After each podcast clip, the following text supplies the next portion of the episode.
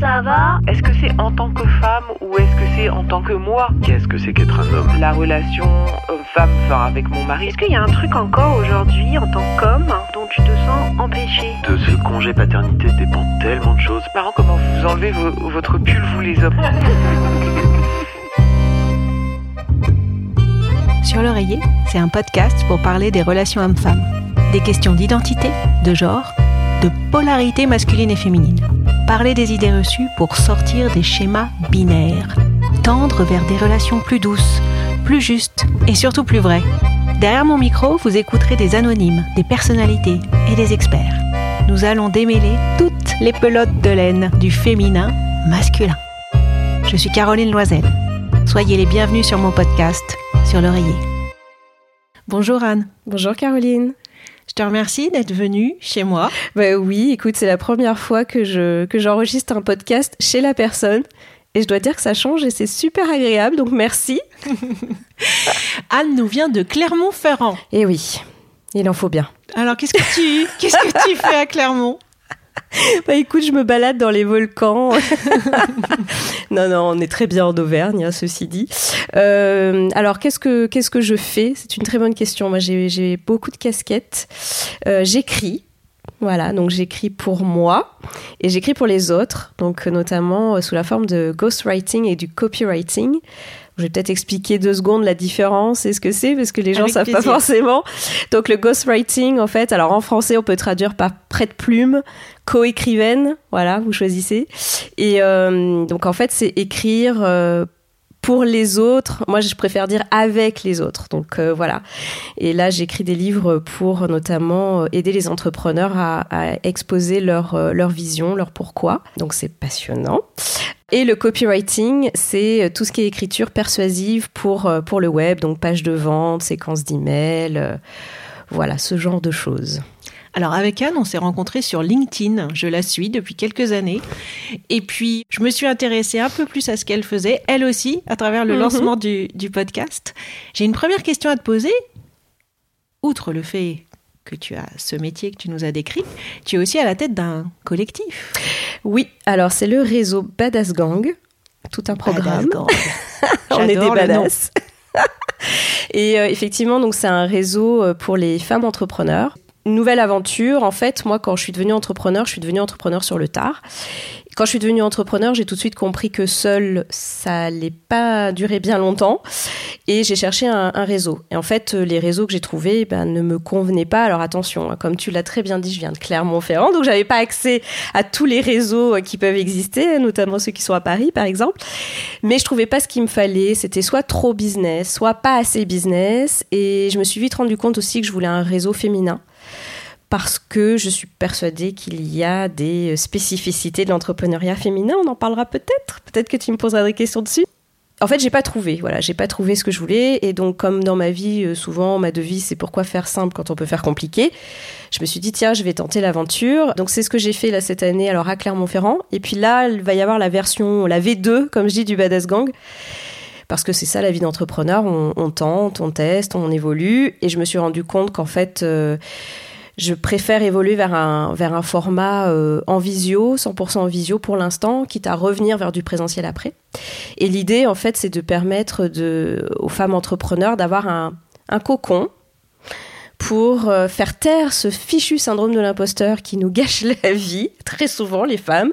Je dis pas que les hommes n'en ont pas, mais très souvent les femmes, c'est quand même assez marqué. Et l'idée, c'est de, de réseauter tout en montant en compétences et surtout, surtout en s'entraidant. Parce que moi, je, je suis une fervente défenseuse de ça, de, euh, de l'entraide et de la sororité. Et je suis persuadée que c'est en s'entraidant qu'on pourra, euh, qu'on pourra évoluer et qu'on pourra rendre plus visibles les femmes et les femmes entrepreneurs. C'est intéressant parce que tu as présenté ton projet en disant euh, ton mantra c'est pourquoi faire simple quand on peut faire compliqué. Ce qui est moi, j'interprète un peu comme euh, un peu dévalorisant par rapport à ce que tu fais parce que Mhm. j'ai plutôt entendu quand tu l'as présenté, comme ça n'existait pas, je l'ai fait. Oui, mais c'est pas le plus simple quand même, à vous. C'est pas le chemin le plus simple. Bah, en même temps, je trouve que si, tu vois?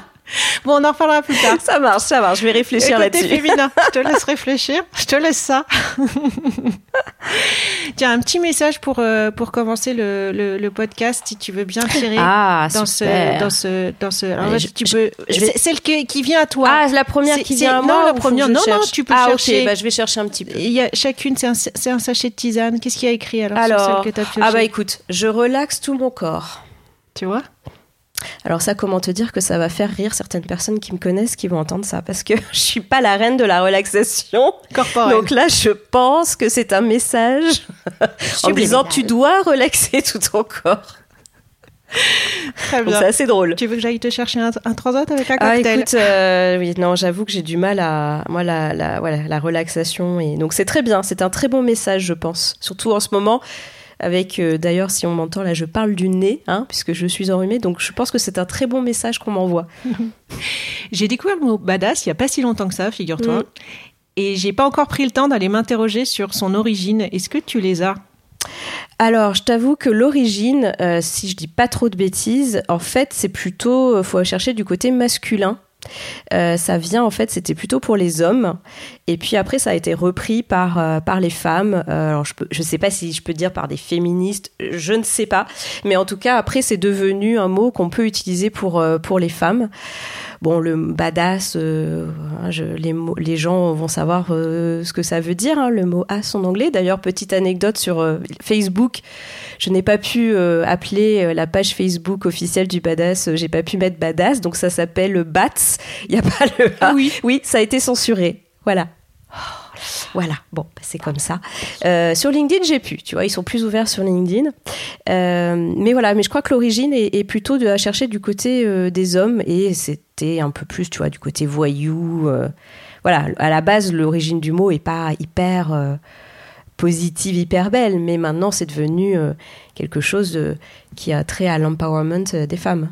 Et c'est le masculin, manifestement, qui euh, donne euh, de l'empowerment sur ce mot-là. C'est ça, c'est ça. On l'a, euh, je pense qu'on se l'est accaparé et donc c'est plutôt chouette.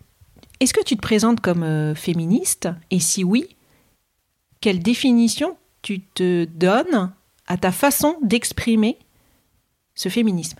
Alors, je suis 100% féministe et j'ai aucun problème à l'avouer. Et je lutte justement pour que tout le monde, et quand je dis tout le monde, c'est homme, femme, euh, ose dire euh, qu'il ou elle est féministe. En fait, les gens ont encore peur de dire qu'ils sont féministes. Euh, parce que il y a un côté un peu on voit tout de suite les extrêmes alors moi c'est vrai que je suis pas fan des extrêmes même si je me rends bien compte que dans l'histoire s'il n'y avait pas eu des, des personnes euh, qui ont lutté de manière extrême bah, on n'en serait pas là où Tout on en est aujourd'hui d'accord? Donc s'il y avait eu que des personnes comme moi euh, on n'aurait pas avancé bien vite hein. donc ok mais c'est vrai que je comprends les extrêmes font peur et quand on dit qu'on est féministe euh, il y a toujours un petit moment de euh, euh, ah ok t'es féministe. Ou alors les personnes disent je suis féministe mais. Tu sais le fameux je suis Mhm. féministe mais. Et non pour moi on est féministe. Et mon féminisme à moi euh, c'est un féministe un féminisme pardon humaniste. Voilà c'est vraiment euh, euh, l'égalité la parité et c'est juste en fait être pour l'égalité femmes-hommes euh, pour avoir les mêmes droits, euh, lutter contre les dictats de la société. Donc pour moi, en fait, tout le monde est féministe, comme tout le monde est humaniste. Donc oui, moi je revendique à 100% euh, mon féminisme, ça c'est sûr. Comment ça s'est vécu ou, et ça se vit encore aujourd'hui avec ton compagnon? Ah, ça c'est une bonne question. Je crois que personne me l'a personne me l'a posé. Mon mari, parce qu'on est mariés, me suit, me soutient. Je pense que parfois il est un peu dépassé par des choses. Euh, notamment, je sais qu'il n'y a pas longtemps d'ailleurs, on avait discuté de euh, euh, de tout ce qui était sur les, les, pronoms inclusifs, tu sais, les choses comme ça. Et ça, par exemple, ça, le dépasse un petit peu. Voilà, ça, il a du mal à, à comprendre et des choses comme ça. Mais je pense qu'il il est plus dans le côté me soutenir et me suivre que, que, de, que de me dire allez, euh, rajoute, vas-y, tu vois. Mais en tout cas, euh, il sait que euh, pour moi c'est très important. On a deux garçons et il sait que pour moi c'est très important que mes garçons soient élevés avec ces valeurs-là, en tout cas. Donc jamais il va aller me contredire sur certaines choses dont on va parler. Si jamais les garçons euh, ont des réflexions sur des filles ou des femmes, on ne sait jamais, il va les remettre. Enfin voilà, donc on, on partage en tout cas les, les grandes valeurs. Après, dans le combat féministe, il me laisse passer devant. Alors, justement, au quotidien, on parlait de vos garçons, Mm. mais si on parlait, par exemple, de choses plus triviales, mais néanmoins essentielles, tu, je pense que tu vois le sujet arriver, la répartition des tâches domestiques, ça se passe comment chez vous? Des tâches d'intérieur, on va dire, des tâches du foyer, des tâches d'organisation. Alors c'est vrai que moi dans tâches domestiques, je mets euh, à la fois le côté euh, trivial, euh, ménage, courses, intendance, Mhm. mais aussi l'organisation du planning familial, par Mhm. exemple, prendre les rendez-vous pour le dentiste. Alors là, tu vois, c'est une question qui est absolument passionnante. Et je dois dire que puisqu'on est chez toi et que le podcast s'appelle Sur l'oreiller, je vais être totalement honnête. Il y a une différence entre je pense ce que j'aimerais et euh, la vérité. Mon mari fait beaucoup, j'avoue. Mais je pense que moi, j'ai encore énormément de charge mentale. Donc, tu vois, tu parlais effectivement, il n'y a pas que le côté trivial, euh, qui est pas forcément le plus. C'est le plus visible, quoi, mais c'est pas. C'est le, top de l'iceberg, tu vois, mais finalement, ce qu'il y a en dessous.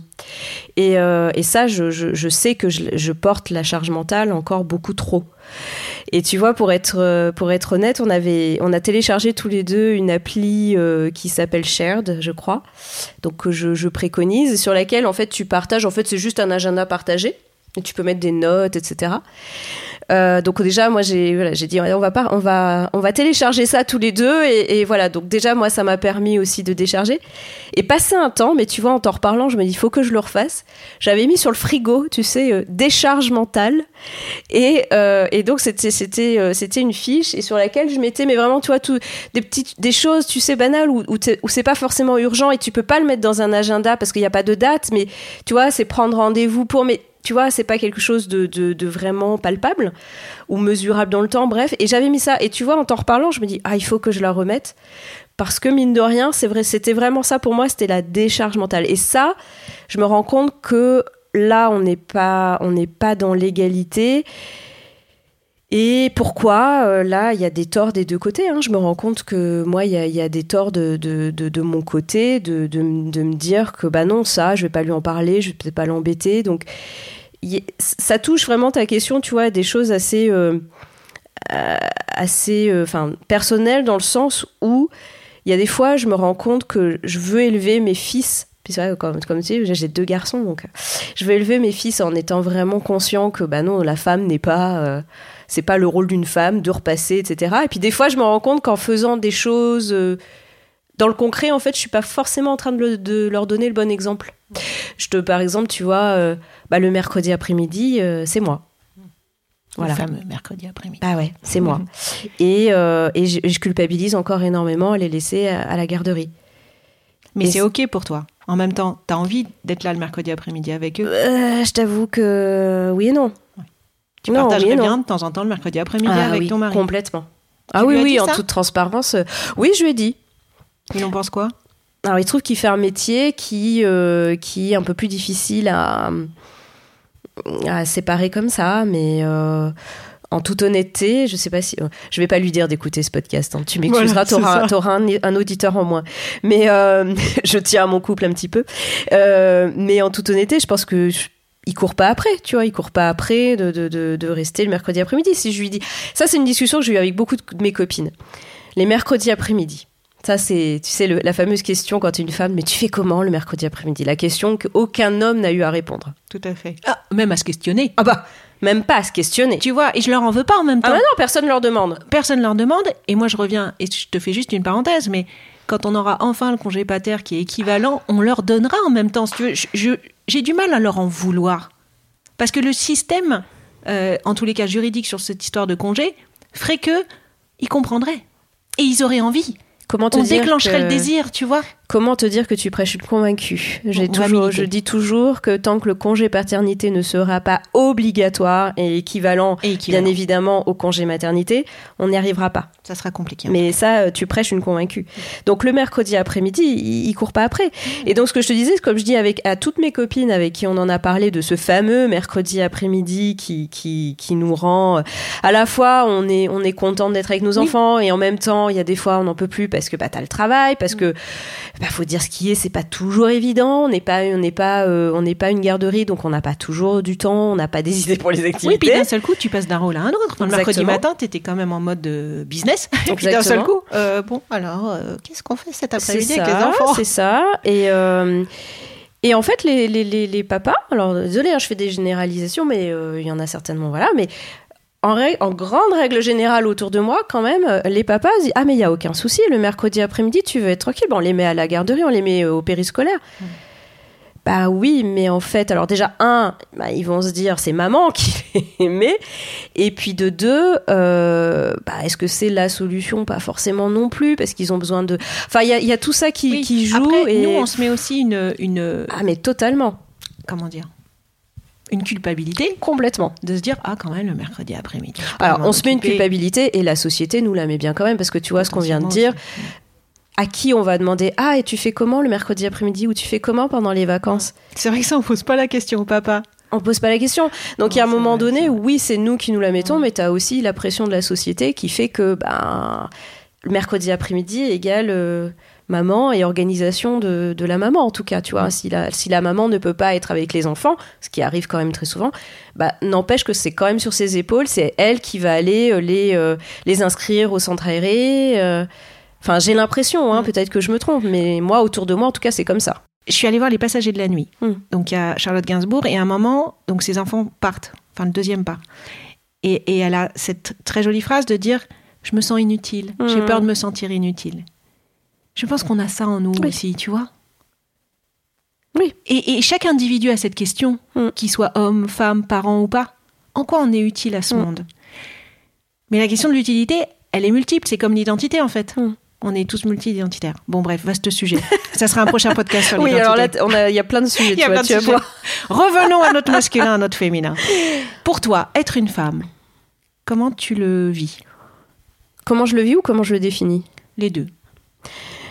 Euh, j'ai toujours un rapport compliqué avec ma féminité, je dois, je dois te l'avouer. Euh, ça, j'ai toujours eu euh, des difficultés avec mon corps de femme. Euh, j'ai jamais été bien amie avec avec mon corps, avec mon image. Est-ce que c'est, je pense qu'il y a, une question de effectivement de de- d'aspect de la féminité et surtout la société, ce que la société renvoie. Je me souviens que déjà alors petite peut-être pas, mais ado, quand euh, j'ai commencé à faire des exposés, des choses comme ça, très souvent je, choisissais des, sujets sur bon, déjà le féminisme et sur euh, euh, les dictates de la société sur les corps des femmes. Je me souviens que j'avais fait un exposé, alors c'était à la fac, j'avais fait un exposé sur le fait qu'il y avait, à l'époque, il n'y avait pas du tout de représentation de femmes hors normes. Euh, voilà, au niveau du poids, tu vois. De, euh, maintenant, ça n'a pas vraiment beaucoup changé, hein, d'ailleurs, depuis. Mais à l'époque, ça, ça m'avait encore plus choqué. Ça commence un peu. Ça commence à Les marques de lingerie. On voit effectivement dans les marques. Après, au niveau de la représentation dans les, euh, dans les, dans à la télévision. Alors même si je sais que les jeunes ne regardent plus la télévision, mais dans les séries, les choses comme ça, euh, je trouve que voilà, ça vient, mais on, on part tout de suite assez vite dans les stéréotypes, tu vois. Euh, voilà, donc c'est un peu toujours les extrêmes. Donc non, j'ai pas, j'ai jamais eu moi une, une un rapport apaisé avec avec cet aspect-là. En tout cas, c'est la féminité et mon corps, tu vois. Je te fais une parenthèse parce Mm. que on va y aller euh, dans le sujet du corps. Figure-toi, tu dois être au moins la quatrième, oui, je pense la quatrième femme que j'interroge. Et le sujet du corps, il revient tout le temps. Mm. Alors du coup, j'ai envie de creuser avec toi. C'est horrible, c'est Ça triste. tombe sur toi, Anne. Mais vas-y, vas-y, je suis prête. qu'est-ce qui s'est quels ont été les premiers éléments quand tu étais adolescent Qu'est-ce que ça veut dire le rapport à son corps? Est-ce que ça veut dire qu'il y a des parties de ton corps que t'aimais pas? Comment ça s'exprimait? Ah bah moi je peux te dire, euh, je peux te dire en toute transparence. J'aurais jamais autant parlé de moi. euh, bravo, hein, Caroline, parce que là, euh, les gens qui me connaissent vont se dire, bah, elle est douée. Moi j'ai toujours eu un rapport avec, ma, avec ma poitrine, par exemple. Ça, ça a toujours été un, un problème parce que j'ai toujours trouvé que j'en avais trop, tu vois, par rapport aux autres. voilà. J'ai été aussi. Alors même si là, je trouve que mon corps est pas. euh, j'ai pris du poids, etc. Mais j'en ai eu encore plus passé un temps, et euh, ce qui fait que j'ai très mal vécu ça. J'ai pas été euh, trop sujette aux railleries, tu vois. C'était pas tellement par rapport finalement à ce qu'on m'a dit directement. C'est plus moi comment je me sentais par rapport à l'image que renvoie la société. Et encore, moi, ce que je dis, j'ai eu de la chance parce que moi, à l'époque, j'avais pas les réseaux sociaux. hein. Donc moi, ça me fait peur là, les Mais réseaux attends, sociaux. si on revient sur la poitrine, qui était un de tes premiers sujets d'éléments de ton corps que t'aimais pas trop, la société nous dit que c'est plutôt bien d'avoir une Alors, poitrine la généreuse. société, la société te dit que c'est bien d'avoir une poitrine généreuse, mais quand tu vas acheter des vêtements, et notamment quand tu as allé entre 15, mais même 20 ans, enfin peu importe, bah en fait, quand tu vas acheter des vêtements, les vêtements sont pas faits pour les poitrines généreuses. Je ne trouvais pas ma taille en soutien-gorge. Ah, même ta taille, tu l'as trouvée Non, je ne la trouvais pas. À l'époque, maintenant, tu la trouves Maintenant, je la trouve, mais à l'époque, je ne la trouvais pas. Donc, Ah oui, déjà rien que le soutien-gorge, parce que je me Bah disais, oui. bon, c'est les chemisiers, effectivement, non, les alors euh, même bon les chemisiers, les t-shirts, tu vois, je me sentais pas bien, tout ça, mais non, non, là, je ne trouvais pas, je ne trouvais pas de soutien-gorge. C'est pareil, tu vois, la société va te dire, ouais, c'est pas grave, l'important c'est d'être bien, te sentir bien dans ton corps et tout. Mais quand tu vas dans un magasin et que tu ne trouves pas un seul pantalon à ta taille, tu, tu, tu ressors comment? On a beau te dire sois fort, tu t'en moques, euh, oh, tu t'en moques de ce que la société dit. Mais quand t'es pas capable de t'habiller, alors maintenant, je trouve, on- j'ai l'impression qu'il y a quand même un peu plus, comme on disait, tu vois, quand, quand, quand je vois des, des marques, que ce soit de, de lingerie, etc., on, on voit quand même un peu plus de, de, de, de corps normaux. J'ai horreur de ce terme, mais tu vois ce que je veux dire. De, voilà, Euh, on voit de la cellulite, on voit des bourrelets, euh, il y a de plus en plus de marques. On voit des corps, On voit des corps, exactement. des corps, encore une fois, normaux, excusez-moi du terme, mais c'est ça. Mais moi, à l'époque, ouais, il y a, il y a une période, je ne, je ne rentrais dans aucun pantalon. Et après, on, a, on me dit, ouais, mais tu t'en moques, tu t'en moques de la société, etc. Bah ouais, mais tu fais comment? Tu vis T'as comment? pu en parler à ta maman à l'époque de ce ou à des copines de ce premier sujet poitrine? Alors, euh, non, malheureusement, j'ai été un peu laissée toute seule par rapport à ça aussi, ce qui n'a pas aidé. T'as demandé de l'aide? Oui, j'ai demandé de l'aide, mais j'en ai pas eu à l'époque. Moi encore, je m'estime chanceuse, tu vois, parce que euh, j'ai j'ai eu ce rapport à, à mon corps qui était compliqué, mais j'avais pas. Il y avait que les dictates de la société qui n'étaient pas amplifiés par les réseaux sociaux. Mais j'ai l'impression que maintenant, quand même, les jeunes filles sont plus libres.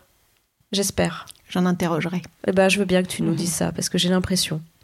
Je vais te présenter trois unes de magazines. Tu vas me dire sur laquelle tu as envie de réagir, ou sur les trois. Elle Magazine, Belle à tout âge. La déferlante, Naître, deux points aux origines du genre. Et Sciences humaines, Être un homme aujourd'hui, l'identité masculine est-elle en crise?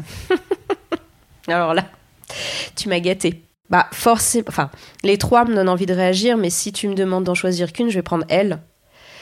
Parce que, euh, donc, je rappelle qu'il dit belle à tout âge, euh, parce que j'en peux plus. J'en peux plus, en fait, au 21e siècle, de voir encore des magazines, que ce soit des magazines ou euh, d'ailleurs les articles en ligne, hein, enfin, j'en reçois tous les jours, là, euh, qui, euh, qui nous parlent de. de beauté, de dictat de beauté, de l'âge, de voir les articles qui disent telle actrice, ah, elle a 50 ans et regardez comme elle est encore, elle est encore bien foutue. S'il y avait un magazine masculin à elle qui titrait Beau à tout âge, est-ce que ça changerait quelque chose? Alors moi, je suis pas du tout pour ça. Je suis pas du tout pour. C'est-à-dire que je ne suis pas du tout pour le côté, euh, bah nous on en bave, nous les femmes, et les hommes, il faut qu'ils aient la même chose. Je suis absolument contre ça.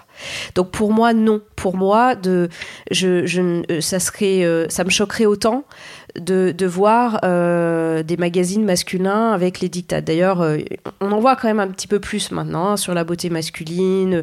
Il y a un petit peu plus de pression. Nettement moins que pour les femmes, a un petit peu plus de pression. Et ça, je suis totalement, mais totalement contre. Je crois qu'il y a, euh, pour, la, pour la citer, euh, Laure Adler, si je me trompe pas, par rapport au procès, tu sais, Amber Heard et, euh, et Johnny Depp, et qui a fait une réflexion il y a pas longtemps là sur ah mais regardez Johnny Depp comme il est devenu moche. Mais mon Dieu, enfin qu'est-ce que c'est que cette réflexion?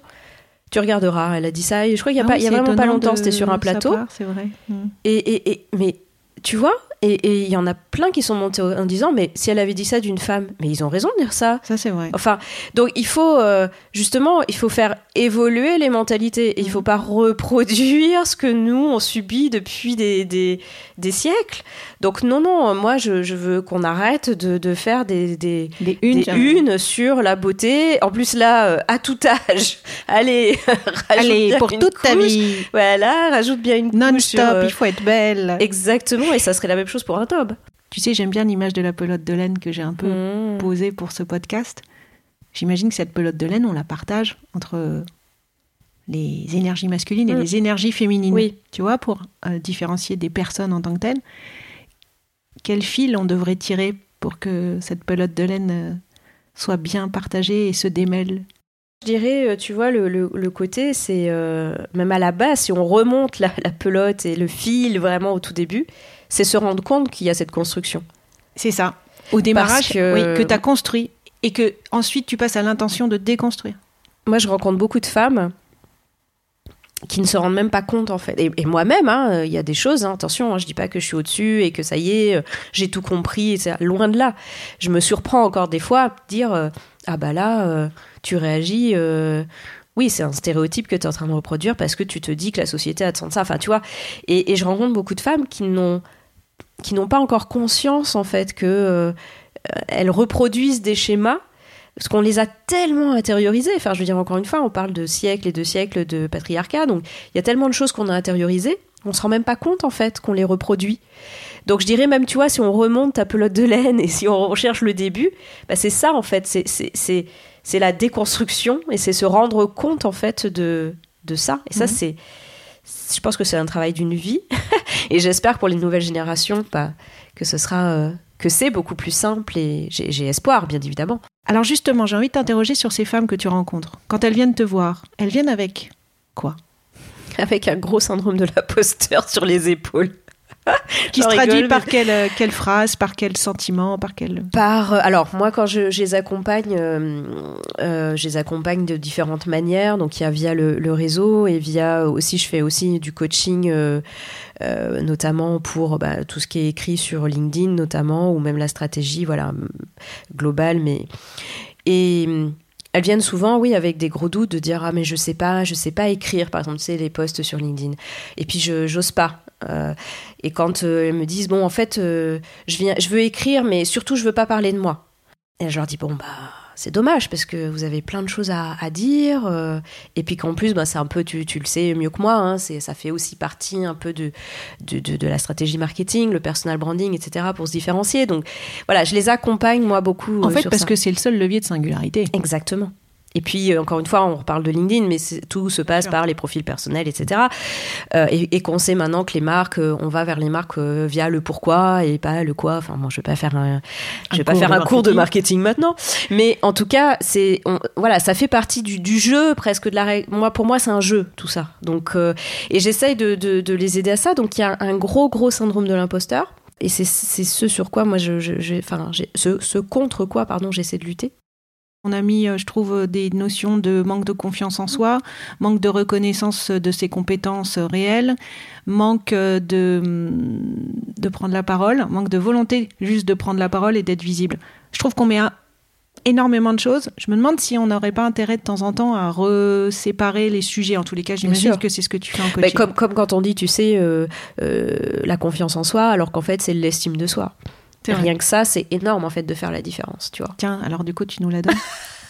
La différence entre confiance de soi. Alors, j'ai des copines qui vont me taper sur les doigts parce qu'elles seraient bien meilleures que moi pour exprimer ça. Mais euh, non, la confiance, non, la tu confiance... vas très bien le faire. Ah, ça y est, ah. bah voilà. Exemple de je Exemple d'estime de moi. Exemple du syndrome de l'imposteur en ah, direct exprès, sur le Pas podcast fait exprès, tu sur vois, comme quoi. Alors, vous en prie, c'est effectivement, cadeau. de toute façon, je sais que je dois travailler sur mon estime de moi. La confiance en soi, c'est quand tu es, euh, tu es sûr de pouvoir faire la chose. Donc, tu es sûr de tes capacités. Euh, L'estime de soi, c'est que tu peux dire oui, oui, je vais y arriver, parce que je sais que je vais me donner les moyens, mais par contre, le travail que tu auras euh, accompli, tu n'en seras pas fier. Voilà, tu, tu vas le déva- dévaloriser. Voilà, pour moi, ça c'est ma, ma définition. Et c'est vrai que très longtemps, j'ai dit j'ai pas confiance en moi. En fait, non. Moi, j'ai confiance en mes capacités parce que je sais que de toute façon, je vais travailler très dur pour y arriver. Donc, je sais que je vais y arriver. Je vais pas me laisser le choix. Quitte à m'en rendre malade, je vais pas me laisser le choix. Par contre, après, me dire est-ce que euh, ce travail aura de la valeur à mes yeux? Non. Donc j'ai compris que je devais travailler sur l'estime de moi-même et c'était pas une question de confiance en soi. Et ça très souvent les gens en fait euh, euh, bah, on fait l'amalgame parce que on dit euh, la confiance en soi mais c'est souvent un problème d'estime en fait. Aujourd'hui, est-ce qu'il y a un terrain de jeu sur lequel tu te sens encore empêchée en tant que femme? Dans l'entrepreneuriat, en fait, hein, dans l'entrepreneuriat, je sais que j'ai beau, euh, j'ai beau avoir, euh, enfin, j'ai créé le réseau Badass et que euh, je suis badass, etc. Je peux inspirer des, femmes, notamment via LinkedIn où je suis assez présente, à oser, etc. Mais au final, au final, j'ai bien ce, syndrome de l'imposteur qui vient m'embêter aussi.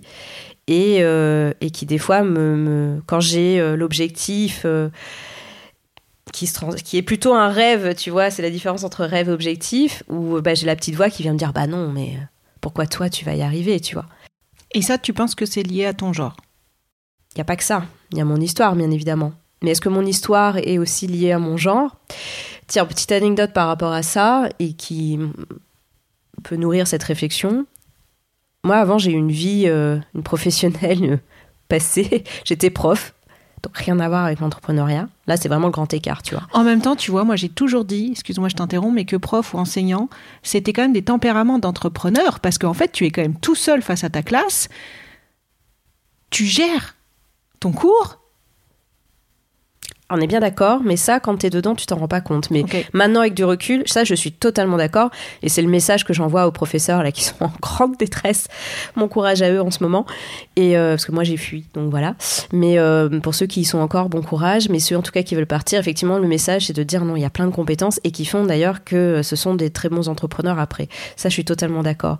Mais juste pour revenir à l'histoire du genre et des limites, en fait, bah, c'est vrai que moi, quand j'étais, j'ai toujours voulu faire prof, tu vois. Et après, quand, euh, quand je suis partie, je me suis dit, bah finalement, euh, oui, tu voulais toujours être prof, ça. Mais je me suis rendu compte que la société aussi m'avait. Alors, quand je dis la société, c'est vraiment dans le sens large et mon entourage. Mais quand tu dis, tu vois, euh, enfin, quand je disais, moi, ah, je veux faire prof, ah, bah, c'est bien pour une femme. Ah oui. Ah oui, c'est bien pour une femme. Bah, t'as les mercredis après-midi, t'as les vacances. Ah oui, le fameux mercredi après. Bah oui, t'as les, t'as les, t'as les, t'as le mercredi après-midi, t'as les vacances, donc c'est bien pour une femme, tu vas pouvoir t'occuper des enfants. Tu vois le, le problème et, et tu vois maintenant, je, je sais pas, et je saurais jamais euh, quelle part ça a joué dans ma décision de devenir prof. Je pense vraiment que je vais pas tout rejeter, tu vois, sur la faute des autres. Je pense que et je, et je regrette absolument pas mon, mon, mon expérience en tant que prof. Mais tu vois, il y a quand même un côté où, où, où tu te dis, euh, ouais, il y a quand même quelque chose, tu vois, qui se joue encore au niveau du genre. Euh, et même là encore, tu vois, moi je travaille de chez moi, mais c'est vraiment en plus un choix parce que j'adore ça. Je suis assez euh, loup solitaire et j'aime beaucoup. Mais j'ai encore des fois de temps en temps des gens ah bah oui bah c'est bien comme ça. Tu t'es pour les enfants t'es là.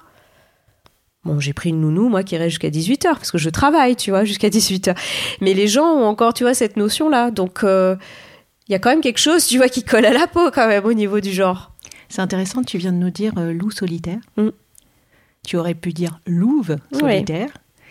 Je vais t'interroger sur ta part de masculin, ta part de féminin Mm. que tu as en toi. Vaste question. On a tous, je pense, hein, des, des codes, euh, les fameux codes dits masculins, dits féminins. On en a tous. En tous les cas, c'est ceux avec lesquels la société nous propose de jouer en ce moment. Donc, on joue avec ça, en Mm. tous les cas, en termes de terminologie et de Mm. classement, sachant qu'on a Mm. des classements différents. Dis-nous le tien, en tous les cas. Bah, tu vois, c'est marrant parce que c'est pas une question, franchement, que je me suis, je me suis posée en fait. Euh, je, je, je me la pose. Tiens, si je vais te la dire. Puis d'ailleurs, ça fera la, le lien avec justement, je te disais, j'étais un loup solitaire ou une louve solitaire. Et en ce moment, tu vois, je suis en train d'agrandir, euh, de faire appel à des, tu vois, des prestataires. euh. donc, j'agrandis un peu mon équipe. Et, euh, et dans le relationnel. Et dans ce côté, quand tu as une équipe, et donc de devenir vraiment chef d'entreprise, tu vois. Moi, je suis dans ce, dans ce, de ce switch-là de devenir vraiment chef d'entreprise et j'ai envie de devenir chef d'entreprise. C'est vraiment une volonté. Est-ce qu'aujourd'hui, tu dis que tu es plutôt entrepreneur pour l'instant. Voilà. Je mets pas La chef différence entre les deux Pour moi, entrepreneur, c'est plus solopreneur. Ok. Et chef d'entreprise, tu as une équipe. Pas forcément des employés, hein, d'ailleurs, mais tu sais, des freelances que tu vois. Ok. Et là, moi, je commence à avoir effectivement euh, des personnes qui sont dans mon équipe de manière régulière. Et ça, tu vois, c'est vraiment la question que je me pose, en fait, comment tu gères ça? Et tu vois, c'est un peu le côté bah, management. Et là se posent, je pense, des questions du type, euh, effectivement, euh, les codes dits masculins, dits féminins. Des fois, je me dis, est-ce que je suis pas trop euh, dans l'empathie? Est-ce que je suis pas trop gentille? Est-ce que, est-ce que, euh, est-ce que je peux réussir en, en étant comme ça? Tu vois, parce que moi, je suis très, bah, je suis hypersensible, hein, vraiment. Euh, je suis beaucoup dans l'empathie, tout ça. Et il y a des fois, ouais, je me pose cette question. Je me dis, est-ce que c'est pas trop? Est-ce que j'ai pas les réponses là? Attention, hein, ne- Oui, oui. n'espère pas les réponses. hein, je ne les ai pas du tout. Je suis vraiment en plein questionnement. Mais euh, effectivement. euh, Ouais, je me, je me pose ces questions parce que la société, tu sais, on lit pas mal de choses voilà, sur le management, les codes, etc. Et je pense que je suis juste en train d'inventer, moi, ma façon de faire et ça ira. Je te Mais- réinterrogerai dans un an. En tous les cas, c'est la situation actuelle de passer de solopreneur à chef d'entreprise qui te fait poser les questions des énergies masculines et féminines. Oui. Jusqu'à maintenant, tu t'étais pas posé ces questions. Non. Non, je suis plutôt. euh, non, moi, je suis plutôt dans le questionnement de c'est quoi la place d'une femme dans la société, tu vois. Euh, là où je m'interroge, c'est pas tellement sur moi, c'est quand je vois plutôt d'autres femmes qui ont visiblement intériorisé beaucoup les dictates du patriarcat et qui les reproduisent.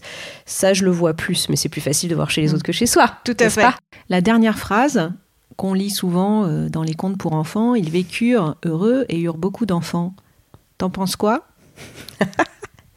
Je vais, te réponds, mais en même temps, je vais répondre à ta question en te parlant d'une anecdote. Quand j'ai repris goût à, l'écriture, enfin, quand je me suis reconnectée à ma passion pour l'écriture, je dis reconnectée parce que c'était quelque chose que j'avais mis de côté, comme on met beaucoup de choses de côté de notre enfance, en se disant, c'est pas un métier, tu vois, d'écrire. Et en réécrivant, je me suis rendu compte qu'en fait, c'était une passion.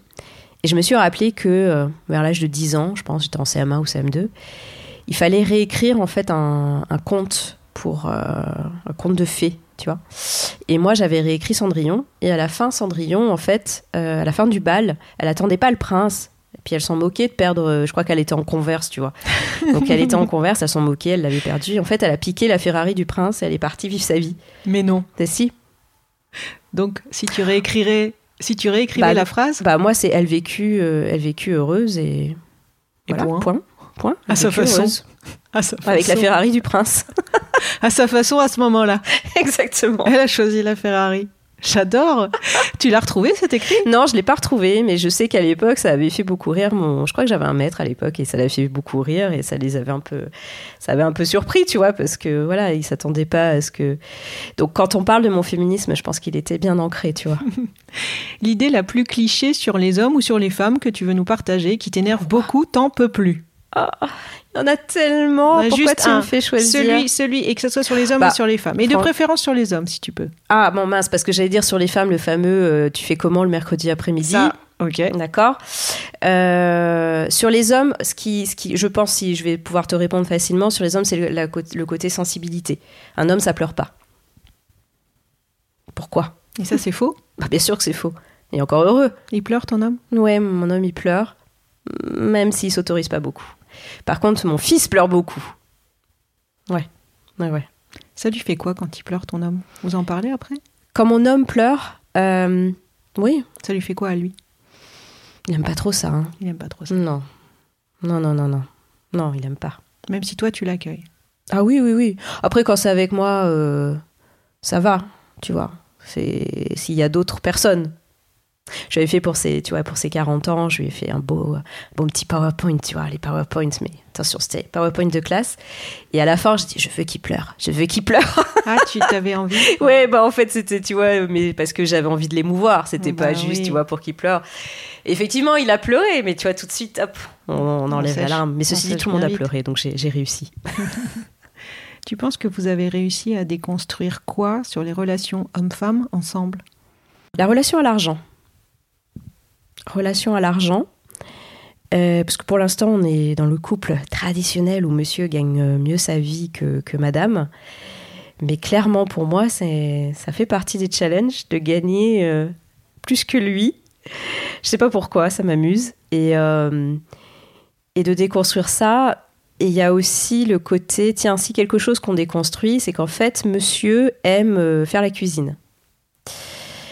Donc c'est génial, hein, c'est vie ta vie, moi je dis toujours. hein. Moi je suis ravie hein, de me mettre les pieds sous la table. Bon, au quotidien c'est moi, parce qu'il n'est pas là le soir. Donc voilà, au quotidien c'est moi. Et quand on est des amis, c'est lui.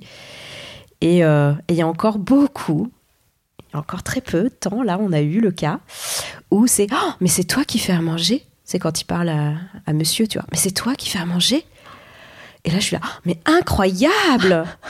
Mais incroyable! Et il repasse même ses vêtements, tu vois. Et donc, les gens se sentent un peu bêtes parce que... Ouais. Et ça, maintenant, ça, il le sait, tu vois. Donc, à chaque fois, quand les gens commencent à dire Mais c'est toi qui fais à manger tout de suite », il regarde, il est là, oh là là, ça y est, elle va encore!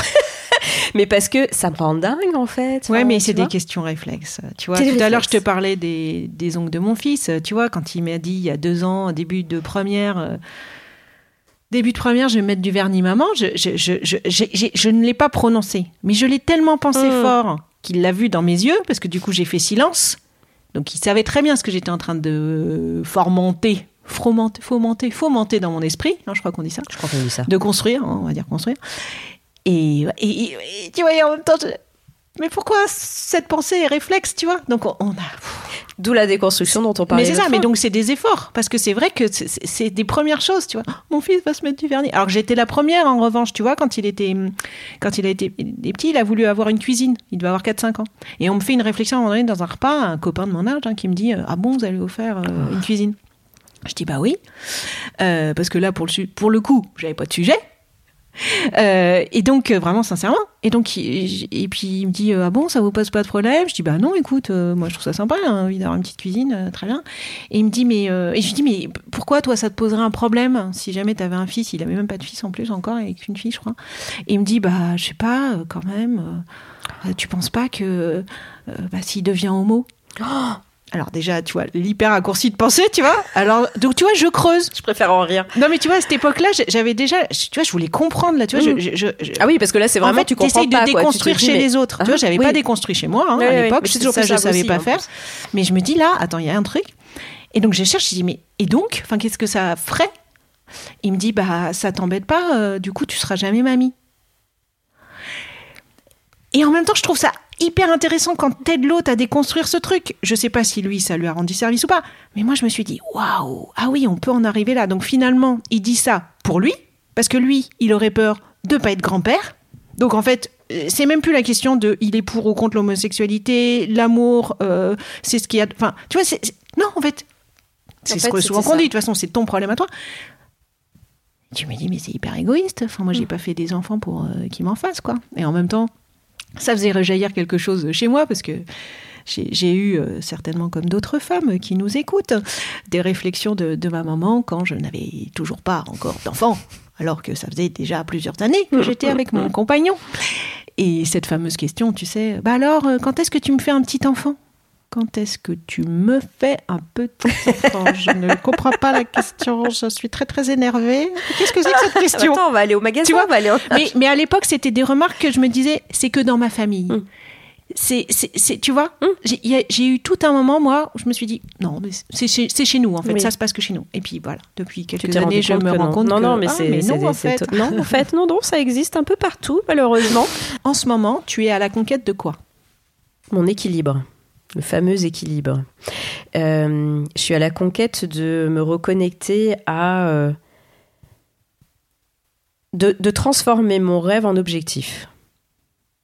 Et de quoi la différence complètement. entre Ah bah la différence c'est qu'un rêve, euh, tu te mets pas des étapes pour y arriver, alors qu'un objectif, tu te mets des jalons pour y arriver. C'est ça la différence, tu vois.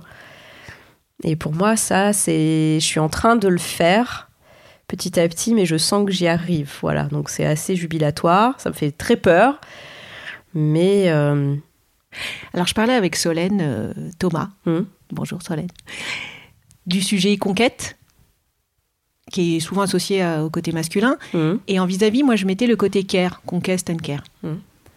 Et en fait, elle m'a, elle m'a dit, elle me dit, mais il y a peut-être aussi le sujet de la quête. Parce qu'en fait, en même temps que je lui répondais sur moi, je lui parlais aussi. Je dis, tu vois, moi, je suis à la conquête de ça, et en même temps, je sais pas si j'ai envie de dire conquête, j'ai peut-être envie de dire quête, je sais pas, je sais plus. Quelle différence, soit tu ferais entre conquête et quête? Conquête, il y a un aspect un peu, euh, un peu guerrier, j'ai envie de dire, un peu de. On a l'impression qu'il va falloir souffrir en fait. Il y a un peu la notion aussi de d'écarter les autres, tu vois? Alors que quête, c'est soi-même en fait. J'ai l'impression que c'est un peu plus un travail personnel, un peu plus une euh, plus apaisé aussi, tu vois. Plus euh, dans la- c'est la quête de la sagesse, tu vois, des choses comme ça. Donc, euh, je préfère le terme euh, quête. Pour le sujet que tu viens d'aborder, tu te sens plus en tempérament de conquête ou en tempérament de quête?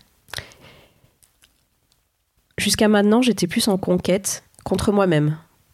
Donc en lutte contre moi-même, tu vois, toutes mes croyances limitantes, les choses comme ça. Qui t'empêchait de. Ouais, exactement. Et là, j'ai l'impression que je suis en train de glisser vers une quête un peu plus sereine et euh, tu vois un alignement euh, un peu plus serein. Donc je- je- j'ai l'impression que je suis en train, tu vois, de ouais, de glisser vers ça. Et de quoi tu prends soin en ce moment pour un équilibre des relations hommes-femmes, que ce soit euh, dans ton couple ou ailleurs? Ben, je prends soin de moi. En tout cas, je- je- je- j'essaye. euh, c'est pas quelque chose de, de facile parce que ça aussi, c'est quelque chose à déconstruire. Je me suis fait, euh, je, me, je, je me suis laissé passer après tout le monde pendant très longtemps, ce qui m'a valu un bon burn-out, comme beaucoup, beaucoup, beaucoup de femmes que je rencontre, notamment dans l'entrepreneuriat, qui sont devenues entrepreneurs après un burn-out. Qu'est-ce qui t'est arrivé? Ouais, moi, c'est ce qui m'est arrivé. Euh, alors, c'était un burn-out, comme je dis, un burn-out, un burn-out mixte, c'est-à-dire que c'était à la fois pro et perso, mais je pense que les burn-out, de toute façon, c'est un bon mélange de, de choses qui vont pas bien, hein, pour parler poliment. Bah, ce burn-out, en fait, c'est que je m'étais complètement, mais complètement oubliée, tu vois, après, euh, enfin, déjà dès la naissance de mon premier et après la naissance de mon deuxième, alors là, c'était pire. Et, euh, C'est à la naissance des enfants que c'est arrivé. Ouais, ouais. L'oubli a commencé. Oui, oui, oui, oui, oui. Ça s'était construit, si tu veux, avant, parce que justement, c'était le côté, bah, tu deviens maman, donc d'où ça vient, c'est pas du jour au lendemain, mais tu vois, la, place de la femme, le fameux, tu sais, ah bah c'est cool, tu seras prof, t'auras ton mercredi, euh, donc euh, rajoute de la pression. Mais effectivement, ouais, à la naissance de mes enfants, euh, bah je me suis complètement oubliée. Et ça s'est accumulé. Bon, bah, c'est le burn-out. Hein, donc, la définition, c'est que tu t'épuises. Hein, c'est la fameuse bougie qui, qui, euh, que, tu, que tu brûles au fur et à mesure. Et, et là, donc, euh, bah, c'est euh, effectivement de, de, se refaire passer avant, de, de, se dire, bah, être égoïste, euh, c'est pas mal de temps en temps, de, s'écouter. De devenir entrepreneur, ça m'a permis de, de m'autoriser à faire ça, en fait, et de me rendre compte que, bah, ouais, j'adorais travailler et que ben j'avais pas euh, effectivement envie de passer euh, toutes mes journées avec mes enfants et que c'était ok et que le temps que j'allais passer avec eux j'en aurais moins qu'avant mais ça allait être plus de qualité. Et que bah, parce que j'étais plus heureuse tout le monde allait être plus heureux. Et ce qui, ce qui se passe et mais ça euh, bah c'est, ça a été quand même assez long tu vois de- d'arriver à ça. Et encore euh, maintenant on en parlait tout à l'heure je culpabilise encore euh, beaucoup de, de les laisser. Euh, Tu vois, la mercredi, euh, ils vont aller au centre aéré. T'alternes pour l'instant. Comment? T'alternes pour l'instant. Ah oui, enfin j'alterne. Tu Euh, fais un sur deux? beaucoup. Un sur quatre. Un sur quatre, euh, ils sont ailleurs. Euh, comment te dire? Il faudrait que ce soit ça. Pourquoi je dis il faudrait? Alors, là, C'est pas une injonction que je me mets, mais disons que je, je- je sens que euh, si j'avais pas cette culpabilité, ils, iraient- ils iraient plus souvent Oui, parce que qu'est-ce qui te freine? Qu'est-ce qui te freine? Mais la culpabilité. La culpabilité, mais par rapport à qui? Par rapport par à rapport à, je sais pas, par rapport à ce que j'ai intégré depuis des années. Ma mère, si on veut, tu vois, si je m'allonge là, si je te raconte ma vie, ma mère, euh, euh, les injonctions de la société, euh, le fait que je me dis, bah, s'ils vont s'entraîner, ils vont être fatigués, donc après, bah, ils vont pas être bien. Enfin, Ouais, plein de choses. mais plein de choses, plein de choses. Et tu vois, on disait la déconstruction, et ça, euh, clairement, je, je, je dois encore travailler Mm. là-dessus. Oui, tu vois, j'aime pas, j'utilise beaucoup je dois, il faut que, parce que Oui. je me mets encore, allez, rajoute-toi des Mm. injonctions.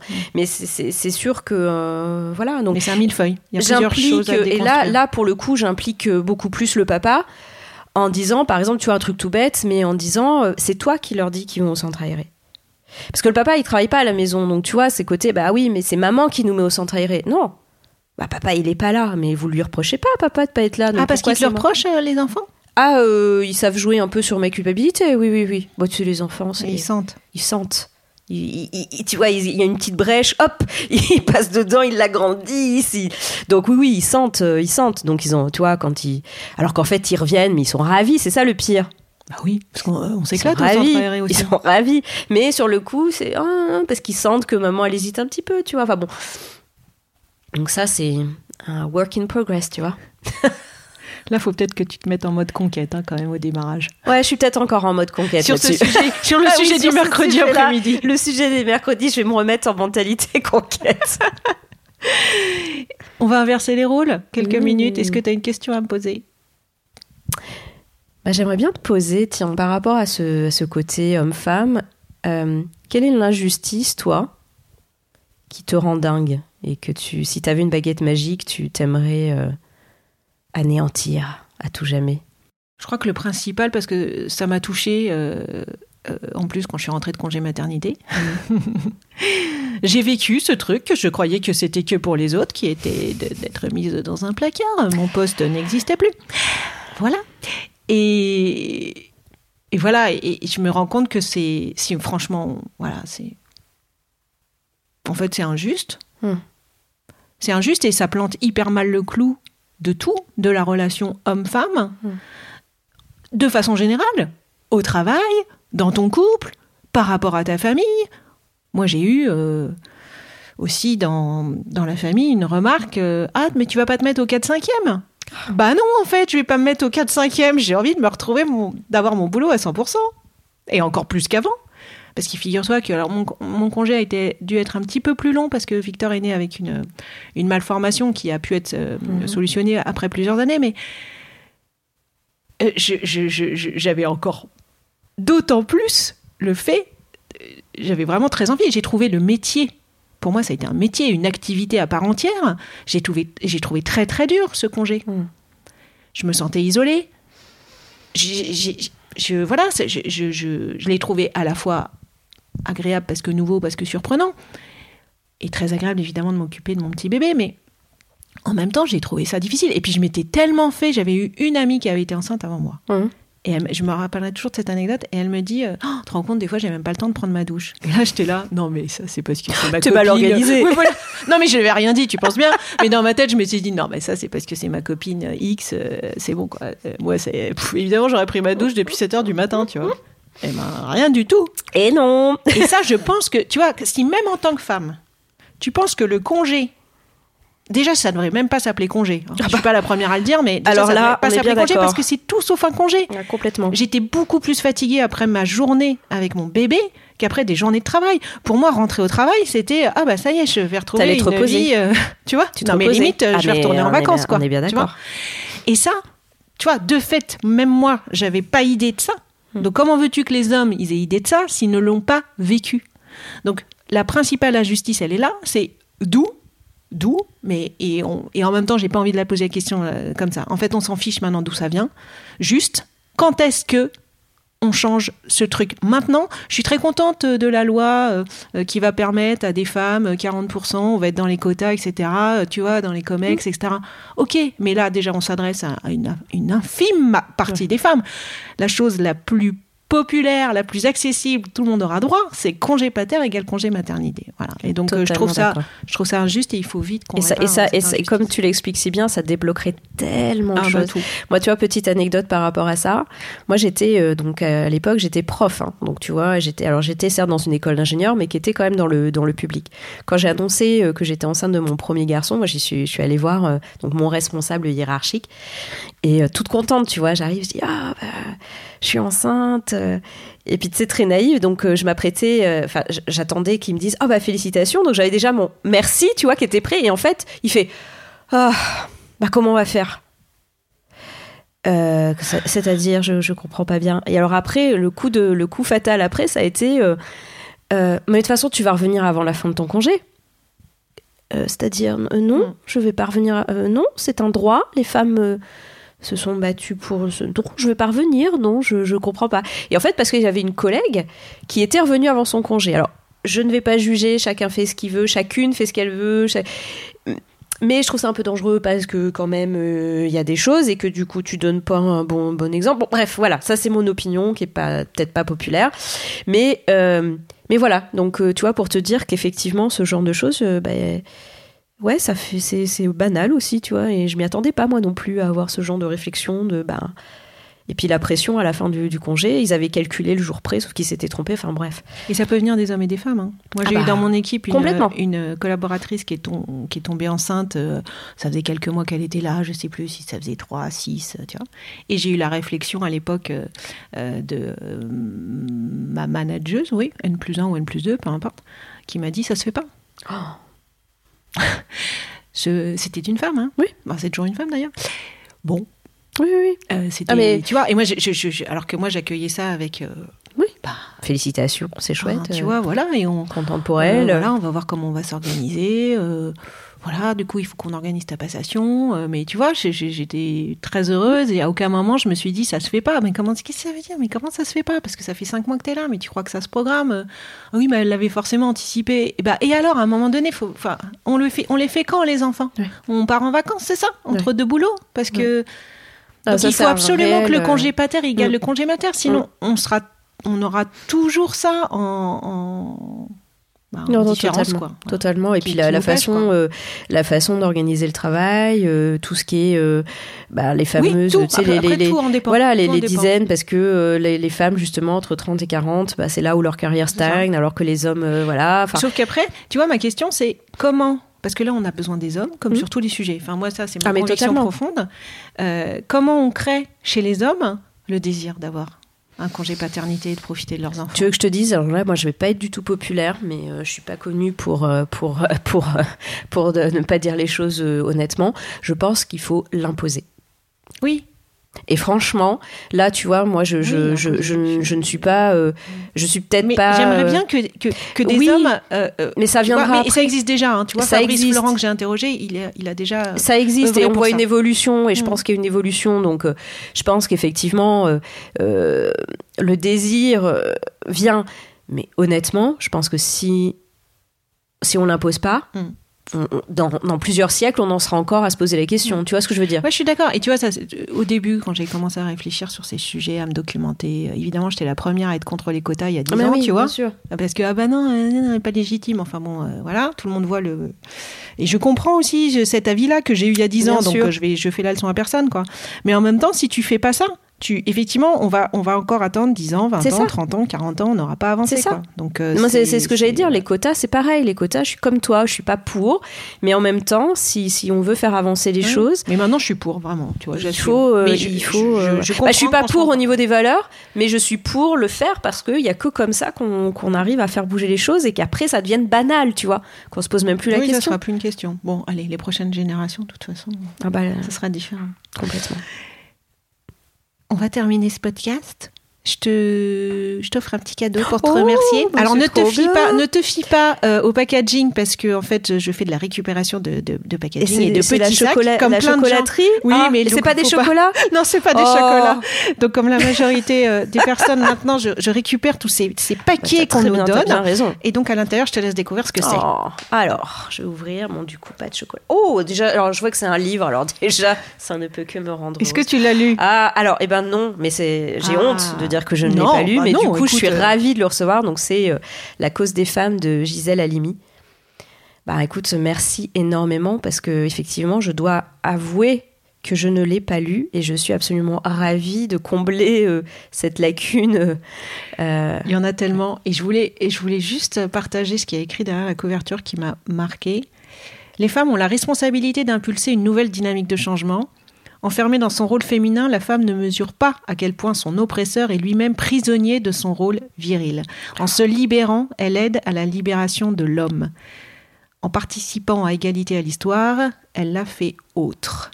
Et j'aime beaucoup parce que, figure-toi, si aujourd'hui on est là sur l'oreiller, c'est parce que le, un des premiers livres que j'ai lu, c'est King Kong Théorie de Virginie Despentes, et que Mhm. dans les 15 premières pages, tu as cette phrase qui est ce que dit Gisèle Halimi. Et qui est tellement On aura- vrai. Tout le monde a tout à... Je sais même pas si j'ai envie de dire gagner, parce que tu vois, c'est pas, on n'est pas dans une conquête, il n'y a pas perte-gain. C'est tout le monde a, a évolué dans un, pour le meilleur, dans une quête euh, d'un d'un mieux-être pour tout le monde, les femmes et les hommes. Ah, mais alors là, totalement. Et puis j'aime beaucoup cette façon de voir, effectivement, parce que là on a, on a beaucoup parlé de, de euh, du carcan dans, lesquels, dans lequel les femmes sont enfermées, mais les hommes euh, énormément aussi. Mais je sais qu'à travers ton podcast, tu vas parler de cet aspect, donc c'est absolument merveilleux. Mais effectivement, et c'est, euh, de, de, de, nous, en fait, notre effort de, à nous les femmes, de justement de déconstruire ça, va permettre également aux hommes de se libérer de leur carcan, parce qu'il y en a quand même, Mm. moins que pour les femmes, je pense, mais il y en a quand même beaucoup. Et donc c'est merveilleux en fait de se dire qu'on va faire, on va leur faire ce cadeau-là. Et ce que j'aime beaucoup aussi dans, ça, dans ce que dit Gisèle Halimi ici et, ce que disent d'autres personnes, et ce qui n'est pas toujours populaire auprès des féministes, il y a pas mal de débats là-dessus, mais la responsabilité des femmes. Parce qu'il y y, a, des courants féministes qui disent non, les femmes, il faut arrêter de mettre la pression sur les femmes. Mais moi, je suis, je suis, encore une fois, je suis entre les deux. C'est-à-dire que pour moi, il y a les deux. C'est-à-dire qu'effectivement, il faut que la société évolue. Mais il y a aussi notre part de responsabilité. On en parlait. Bah de oui, dire, bah, c'est la déconstruction exactement, de se rendre de, compte de, de qu'on nos a, réflexes. Exactement, qu'on a intériorisé des dictates, euh, des, Mm. et, et, et, ça, c'est notre, c'est notre rôle. Il y a aussi, euh, moi j'aime beaucoup le livre de Sheryl Sandberg, euh, Lean In, euh, ça doit être En avant toute en français. Euh, elle a été pas mal critiquée sur ça parce que dit ah oui allez c'est encore aux femmes de faire l'effort d'aller euh, s'asseoir à la table justement des réunions etc mais oui je pense qu'il y, y a les deux c'est-à-dire Mm. qu'à la fois il y a le côté bah oui il faut euh, il faut y aller et moi c'est ce que je ce que je prône euh, dans tout ce que je fais notamment à travers le badass gang il y a un moment où oui il faut y aller et puis en parallèle, euh, c'est vraiment le, tu sais, l'expression d'anglais de, de se rencontrer à mi-chemin, quoi. C'est ça Mm. en fait. Mais si personne fait euh, un bout de chemin, on va pas y arriver. Donc euh, j'aime beaucoup ce, ce, ce côté de dire, bah, effectivement, les femmes ont la responsabilité d'impulser une nouvelle. Et puis en plus, juste pour finir là-dessus, euh, on voit quand même la société. euh, bah, Il y a quand même des petites choses quand même qui vont pas. Donc si on continue sur les mêmes bases. euh, c'est pas terrible quoi. Mm. Donc euh, bah, je pense que d'être euh, d'impulser cette nouvelle dynamique de changement et notamment à travers l'entrepreneuriat, c'est pas mal non? Chaque, chaque, chaque, effectivement, je suis d'accord avec toi. Chaque genre a sa part de, de chemin à, à faire. Eh bien, je souhaite longue vie à Badass. Merci. Et merci Anne d'avoir accepté Ah, merci mon à toi invitation. Caroline, c'était un super moment. Merci. À bientôt. À bientôt.